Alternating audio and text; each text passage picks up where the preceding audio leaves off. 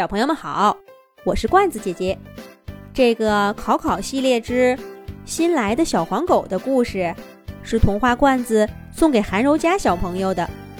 韩柔家小朋友多次给罐子姐姐留言，说是想要一个考考家的家具家电系列故事。罐子姐姐写这个故事，是想祝韩柔家小朋友也能像考考小朋友一样，学习好好，身体棒棒。喵喵喵！周末的早上，考考家的小猫咪莉竖着尾巴，浑身的毛都炸起来，叫个不停。板凳小六打着哈欠，不满地说：“咪莉，你这一大清早就在这嚷嚷，还让不让人？”小六话还没说完。就看见米莉一双蓝色的大眼睛，凶巴巴的瞪过来。小六赶忙把后面的话咽回去，眯上眼睛，不作声了。喵喵，气死我了！气死我了！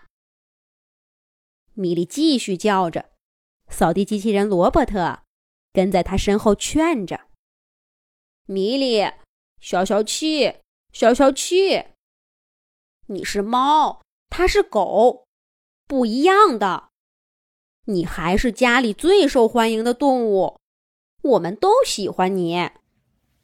可是米莉根本听不进去，他掉转头冲罗伯特吼道：“喵喵！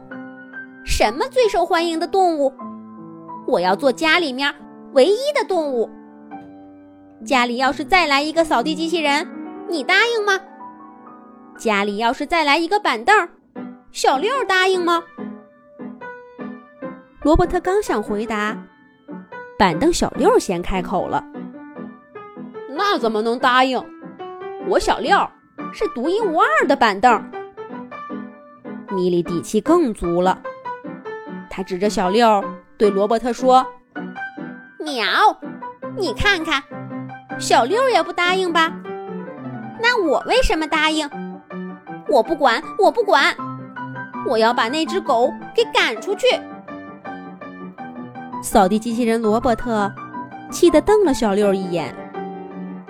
他想找沙发莎莎、电视机老 K 一块劝劝米莉，可是没机会了，因为考考一家回来了，还带着一只黄色的小狗。他们一家一大早出门，就是带小狗去散步了。这只小黄狗的眼睛乌黑乌黑的，小鼻头上水淋淋的，带着一股初夏时节特有的淡淡的青草味儿。考考爸爸松开小狗脖子上的绳子，小黄狗小跑着扑向考考小朋友。两个人很快笑呵呵的在沙发上扭成一团。小猫咪莉蓝色的大眼睛里快冒出火来，它喵喵的叫了几声，却都被小狗的汪汪声给盖住了。考考小朋友根本没听见。米莉气哼哼的躲去了屋子一角。这小黄狗是前两天来家里的。它刚一来，就得到考考爸爸、考考妈妈，还有考考小朋友的一致喜爱。它会在考考回家的时候接到门口，用爪爪抱住考考的腿，还会蹲在考考脚边儿，一起看电视机老 K 播放的节目。出去散步的时候。小黄狗也总是跟考考一起，从不自己走。不像米莉，老是一副高冷的样子。不是趴在沙发上睡觉，就是一个人跑出去探险，很少离考考一家。不过，那是猫的特性啊，这并不代表米莉不爱考考。它也会等考考睡着了。悄悄地跳到床上，看看他睡得好不好。考考写作业的时候，米莉也常常用尾巴扫他的腿，陪他度过那段并不怎么快乐的时光。米莉是家里唯一的动物，他觉得自己应该让考考小朋友感受到来自动物的关心。所以，当小黄狗来到家里，受到考考一家的热切欢迎，小猫咪莉感到很不开心。起初，咪莉也对小黄狗好奇过，它喵喵叫着。靠近这个新朋友，可小黄狗却没理它，而是直直的走向装满猫粮的碗，呼噜呼噜，把里面的饼干、罐头、鸡肉都吃了。小黄狗个头比米莉大，嘴巴也比米莉宽，几分钟就吃掉满满一盘儿。那里面有好多东西，都是米莉没舍得一次吃完。准备留着慢慢吃的。喵喵！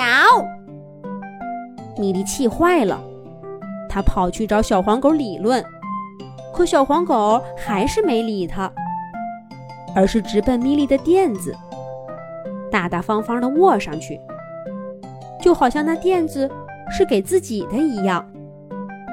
正巧考考小朋友从房间出来，米莉跑到考考身边。指着小黄狗，喵喵的叫。可谁知道，考考小朋友蹲下来，拍着米莉的头说：“米莉，小黄是客人，你可不能欺负他哟。”米莉简直委屈死了，明明是自己被欺负了。还好后来，考考妈妈给小黄狗准备了单独的盘子和垫子。小猫米莉。这才没有失去食物和它的房子。不过，米莉跟小黄狗的仇也就这么结下了。第二天，考考一家刚走，米莉就到处找小黄狗的麻烦。他还跟家具家电朋友们抱怨。可是，小黄狗的确讨人喜欢，不光考考一家喜欢它。家具家电也都觉得小黄狗是一位可爱的动物朋友，连小猫咪莉最好的朋友沙发莎莎都说：“米莉，我觉得小黄挺不错的，你别再跟他闹别扭了，你们也做朋友不好吗？”喵，不闹别扭，做朋友，怎么可能？米莉心里都别扭死了。一连好几天，米莉都不开心。现在好不容易到了周末，考考一家还跟小黄狗这么亲密。米莉看着考考小朋友在沙发上跟小黄狗玩的开心，生气的想：“喵，你们就跟他玩吧，让他做家里唯一的动物。我米莉走了。”再见，米莉想着，毫不犹豫的冲到大门口，从门缝里拱出去，头也不回的走了。小猫咪莉，这是真的要离开考考家吗？离开了考考家，它又会去哪儿呢？